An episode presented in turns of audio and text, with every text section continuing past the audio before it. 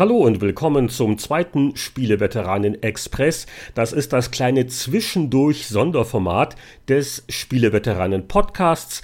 Da widmen wir uns Monologen, wo andere Veteranen nicht dauernd unterbrechen können und machen uns ein bisschen Gedanken über aktuelle Ereignisse und bewerten die ein wenig. Und ich musste in den letzten Tagen ziemlich oft an Half-Life denken den vielleicht klassischsten aller Ego-Shooter. Da gab es nämlich zwei Meldungen, die vielleicht direkt nichts miteinander zu tun haben, aber bei mir doch ein paar Gedanken auslösten. Und da erzähle ich euch jetzt mal, um was es da genau geht.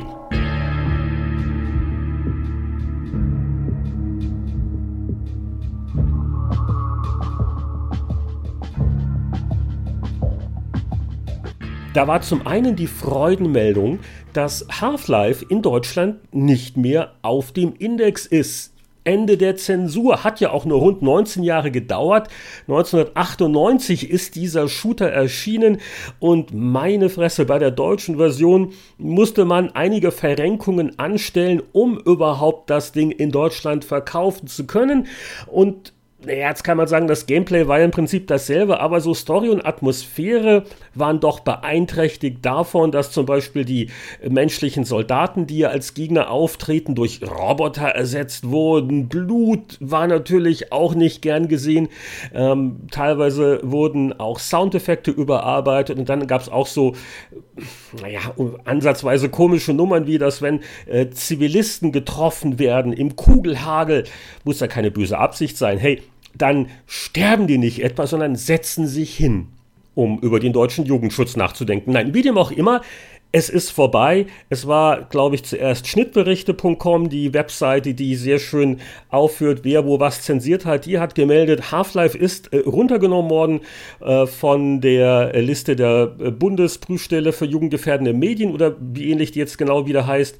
Und äh, das heißt nun, es gibt die Möglichkeit, das äh, zensierte Half-Life kostenlos zu patchen über Steam. Äh, der Update sorgt dann dafür, dass all diese Änderungen entfernt werden und man jetzt das richtige Half-Life hat, das im Rest der Welt so auch schon seit 19 Jahren gespielt worden ist, falls man das überhaupt machen will, weil ich glaube nicht, dass es eine Möglichkeit gibt, dann auf die alte zensierte Version zurückzugehen. Ist das dann vielleicht ein Klassiker? Sind das vielleicht so quasi dann Sammlerstücke? Also da sollten wir vielleicht die alten deutschen Schachteln mal noch nicht äh, auf eBay verfeuern. Die können ja nur wertsteigernd sein. Nach dem Motto, eine Kuriosität, da können die Enkelkinder sich noch was drüber austauschen. Aber ähm, das ist es jetzt eigentlich gar nicht mehr so sehr, worauf ich hinaus will. Also, jedenfalls Freiheit für Half-Life 1. Uh, und dann war ja noch eine andere Meldung, die war jetzt vielleicht nicht ganz so befreiend und lustig, denn es hat uns einer, naja, mich hat keiner verlassen, aber Valve hat einen Personalabgang vermeldet und das ist eigentlich keine ungewöhnliche Sache und auch nicht tragisch oder traurig und es gab auch keine besonderen negativen Gründe, zumindest keine, die der äh, Verlasser äh, sagen möchte. Auf jeden Fall ist der Chat Felisek gegangen der in den letzten Jahren primär so Ansprechpartner bei Valve war für Spieleentwickler zum Thema Virtual Reality. Da arbeitet Valve ja zusammen mit HTC an dem äh, Vive-Headset. Aber äh, der Felisek ist einer so der letzten gewesen, der Story-Autoren äh, der Half-Life-Generation. Beim ersten Half-Life war Mark Laidlaw der entscheidende Mensch für die Story, der aber auch designt hat. Also es war also ein designender Autor oder ein schreibender Spieldesigner, wie immer auch man das interpretieren möchte. Ähm, auf jeden Fall war das jemand, der ja angefangen hat als Schriftsteller, hat auch Romane veröffentlicht, hatte eigentlich recherchiert in den 90er Jahren für ein Buch, das so im Spieleentwicklungsmilieu äh, spielen sollte. Äh, er war da zum Beispiel auch bei It Software, äh, bei Sandy Peterson, er war in dem japanischen Studio und er hat auch mal bei Valve vorbeigeschaut, wie das da so abging.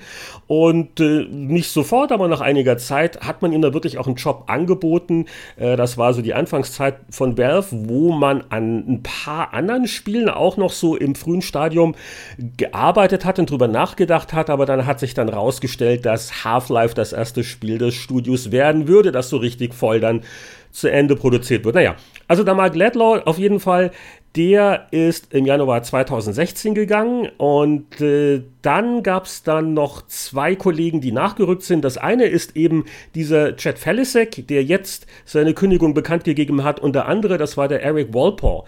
Äh, und der Walpole ist, glaube ich, äh, vor ein paar Monaten im Februar 2017 hat er Valve verlassen. Und äh, Felicek und Walpole, die kamen bei den Half-Life 2 Episoden dazu und äh, haben da in der Story mitgeschrieben, vor allen Dingen natürlich auch Portal 1 und 2, wo äh, dann auch der Humor eine große Rolle gespielt hat.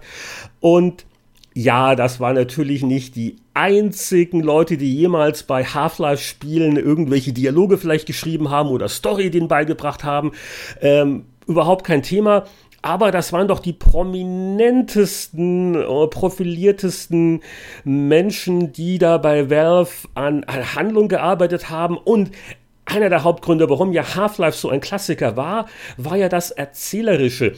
Nicht nur jetzt die Story an sich, wenn man die auf eine Serviette äh, schreiben würde, dann würde die Zusammenfassung jetzt ganz interessant klingen, aber kein wirklich umhauen. Aber das äh, Geniale an Half-Life war ja, wie die Story erzählt worden ist, wie sie in den Spielablauf integriert worden ist. Keine Zwischensequenzen, ähm, keine Textanzeigen, wo einfach Sachen passiert sind. Diese ganze Inszenierung, die Dramaturgie und äh, ja, natürlich war das interessant und vor allen Dingen nach Half-Life 2. Ich meine, Half-Life 2 endete ja eigentlich mit einem großen Cliffhanger, weil es ging ja dann weiter mit Zusatzepisoden und dummerweise hat dann Valve nach Episode 2 allerdings auch aufgehört.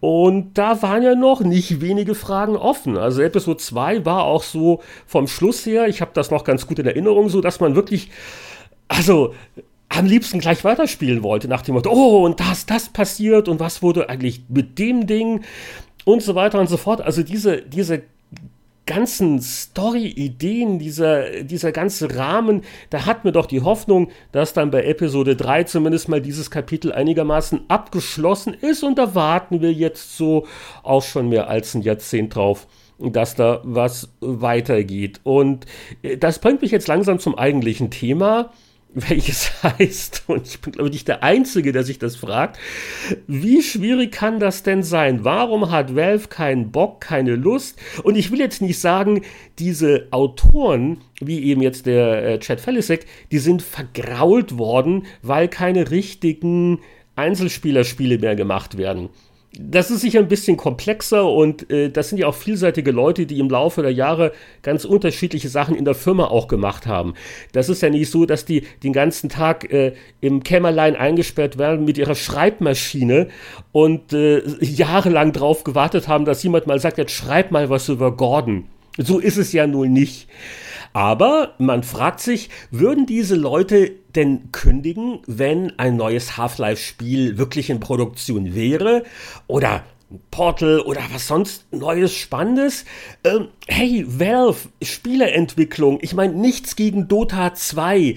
Äh, aber ich meine, so richtige Spiele, Spiele, so Einzelspieler, so mit Story, ähm, die irgendwie interessant und cool und fesselt sind. Seit Portal 2 ist da für mich zumindest nichts mehr wirklich passiert. Und ich finde das toll, äh, dass Steam so eine Gelddruckmaschine geworden ist und meine Güte, ihr habt ja sicher interessante Hobbys, muss man ja sagen. Hardware, Steam Machines. Ich meine, ähm, wer hat von denen noch mal wieder geredet? Aber äh, es ist ja schön, dass ihr auch immer was Neues versucht. Aber bei all den Energien und der Zeit, die in solche Projekte reingesteckt werden, es kann ja nicht so schwierig sein, mal irgendwas sich zu Half-Life wieder einfallen zu lassen. Und ich weiß, wir jammern ja sonst immer gerne rum, wenn irgendwelche seelenlosen Großkonzerne im Jahresrhythmus unerbittlich Fortsetzungen zu erfolgreichen Marken raushauen, weil da halt die Dollarzeichen größer sind als jede Vernunft. Und das ist jetzt eigentlich das genaue Gegenteil, wo wir flehen und jammern nach dem Motto, also bitte, bitte, können wir nicht zumindest mal die Half-Life 2 Story äh, nach so und so vielen Jahren abschließen? Und äh, Valve-Mitarbeiter betonen ja gerne, dass es wichtig ist, dass es in der Firma wirklich auch Kreative gibt, die Bock haben, etwas zu machen. Sonst wird's nicht gemacht. Und äh, natürlich sollte man vielleicht auch eine gute Idee oder zwei haben. Also ich kann mir schon vorstellen, dass es da doch noch gewisse äh, Instanzen gibt, auch wenn das immer so schön basisdemokratisch klingt, wie bei Valve gearbeitet wird. Aber äh, meine Güte, nur weil da irgendein Praktikant eine Idee hat für, und er würde gerne Half-Life 3 machen, ich glaube, da muss er schon mit dem Gabe Newell noch einen Kaffee trinken gehen und da ein paar überzeugen überzeugendere Argumente noch auftischen. Aber Ihr wollt mir wirklich sagen, dass unter euren 200, 300 Mitarbeitern sich nicht genug finden, die halbwegs eine Vorstellung haben, wie sie minimal interessant Half-Life weitermachen wollen? Das kann doch nicht so wahnsinnig schwierig sein. Und wenn es doch so schwierig ist, ähm, Vielleicht, vielleicht stellt er die falschen Leute ein. Ich meine, bitteschön, bei all den Möglichkeiten, die man hätte, ähm, gerade weil Valve unabhängig ist, nicht zu irgendwelchen börsennotierten Unternehmen gehört, gerade weil man nicht da gerade bei armen Leuten ist, meine Güte, das kann doch nicht so schwierig sein, da Leute anzulocken, die gut sind, die was drauf haben, die Ideen haben, die gerne an der Half-Life-Marke arbeiten würden. Und ganz ehrlich, je länger ihr damit wartet, das endlich fortzusetzen, desto größer wird auch die Hürde, weil die Erwartungshaltung nur wachsen und wachsen und auch die, die Maßstäbe, die man sich selber setzt, ins Unermessliche äh, raufwuchern. Meine Güte, Augen zu und durch. Und vielleicht ist es wirklich ein Problem mit der, mit der Studiokultur. Ich weiß es nicht. Ich arbeite da ja nicht, aber könnte man nicht vielleicht ein Satellitenstudio gründen, also eine hundertprozentige Tochter, wo aber ein Team unabhängig ist, vielleicht ein kleineres Team, 10, 20 Leute, wenn es hochkommt, ähm, die äh, vielleicht in einem anderen Bürogebäude auch sitzen. Meine Güte, die einfach ein bisschen abgeschieden sind, die Bock haben. Vielleicht äh, hilft das ja, um auf frische Ideen zu kommen. Und wenn das nicht hilft, dann dann redet doch mit Leuten, die was damit machen wollen. Macht doch eine Ausschreibung, macht einen Ideenwettbewerb. Wer hat Ideen zu Half-Life? Schickt die uns und vielleicht ist ja was dabei, was uns gefällt und uns anregt. Vielleicht auch nicht. Ich verstehe ja, es ist eine heilige Kuh, da will man nicht jeden Blödsinn damit machen lassen. Aber hey, wenn anscheinend so viele Jahre vergangen sind und niemand im Studio willens oder in der Lage ist, Half-Life fortzusetzen, dann kann man ja doch mal rumfragen. Und ich kann mir vorstellen, dass da vom Mikro-Indie-Team bis zum vielleicht gar nicht so kleinen, erfahrenen Entwicklungsstudio sicher einige Leute melden würden und sagen, hey, wie wär's denn damit? Backen wir doch erstmal kleine Brötchen. Ich persönlich möchte wissen, wie die Half-Life 2 Story ausgeht. Ich bin wirklich immer noch emotionell investiert in die Geschicke von Gordon und Alex und die, was ist jetzt mit der Borealis genau und so weiter und so fort. Das sind so viele Fragen. Schließt doch das mal ab mit einer Episode, wo man vielleicht auch nicht die Erwartungshaltung hat wie Half-Life 3, das muss ja die totalste, neueste, gigantischste Engine sein, braucht mindestens fünf noch nie dagewesene Innovationen. Nee, nee, nee, nee. Macht diese Half-Life-Episode mal.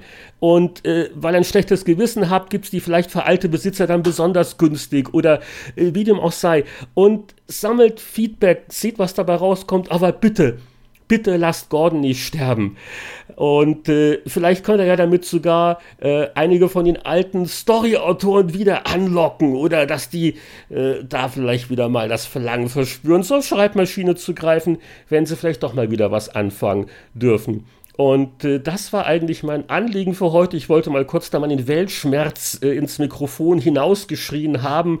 Hoffen wir, dass es zu äh, meinen Lebzeiten, so lang ist das nicht mehr. Hey, ne? also wir müssen da mal langsam auf den Kalender gucken, zu meinen Lebzeiten noch was wird und dass nicht Gordon und sein Brecheisen so eine Legende werden, wo man den Enkelkindern vielleicht mal was davon erzählen kann. Wenigstens können die Enkelkinder jetzt das Original Half-Life von 1998 auch in Deutschland offiziell legal legal, unzensiert spielen.